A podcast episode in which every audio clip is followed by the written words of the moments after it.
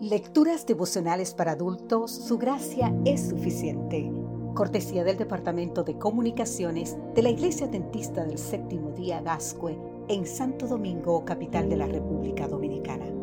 En la voz de Sarat Arias. Hoy, primero de marzo, jugar con ventaja. El libro de Romanos, en el capítulo 9, los versículos 4 y 5, nos dice que son israelitas de los cuales son la adopción, la gloria, el pacto, la promulgación de la ley, el culto y las promesas, los patriarcas, de los cuales según la carne vino Cristo, el cual es Dios sobre todas las cosas, bendito por los siglos. Amén.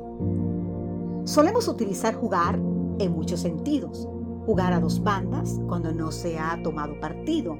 Jugar con fuego cuando se corre un riesgo innecesario Jugar al gato y ratón cuando dos personas intentan ponerse en contacto infructuosamente. Jugar fuerte cuando lo arriesgamos todo a una sola posibilidad.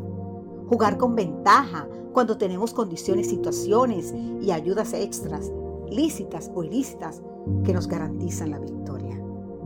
Saulo de Tarso parecía jugar con ventajas personales. Su currículum decía que fue circuncidado al octavo día, que era judío, de linaje especial, miembro del exclusivo partido farisaico, celoso por Dios, organizador de la persecución de los cristianos, devoto, defensor de ley y de conducta irreprochable. Te invito a leer más sobre esto en el libro de Filipenses capítulo 3 versículos 5 y 6. No obstante, estas ventajas humanas no fueron tales y quedaron opacadas cuando la luz lo rodeó camino a Damasco. El pueblo de Israel también tuvo ventajas. Fue adoptado como hijo, vio la gloria de Dios. El Señor hizo un pacto con él, le concedió la ley, los cultos y sus promesas, y era el canal para bendecir e iluminar las naciones y preparar la venida del Mesías. Pero muchas veces las ventajas no lo son, al no ser aprovechadas o desviar del centro de atención. El 29 de diciembre del 2019, se realizaba la tradicional carrera urbana de San Silvestre en Sao Paulo, Brasil. El keniano Kibowet Candy, de 23 años, se consagró ganador de la 95ava edición, una de carreras más seguidas mundialmente. Jacob Kiplino, un debutante de 19 años oriundo de Uganda, que dominó de principio a fin, parecía imbatible pero un sprint, el último suspiro, dio al keniano Candie, que marchaba cómodo y lejos en la segunda posición, la victoria.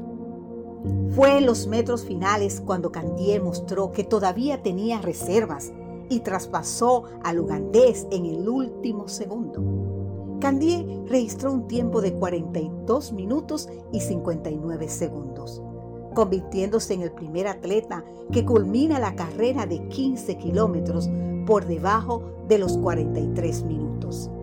Que quien llevaba todas las ventajas terminó segundo, solo por un segundo. Ahora bien, querido amigo, querida amiga, es tiempo de no jugar con fuego y jugar fuerte, sin dar vueltas, sin dormirnos, sin distraernos por las ventajas, y aprovechando toda oportunidad para crecer en fidelidad.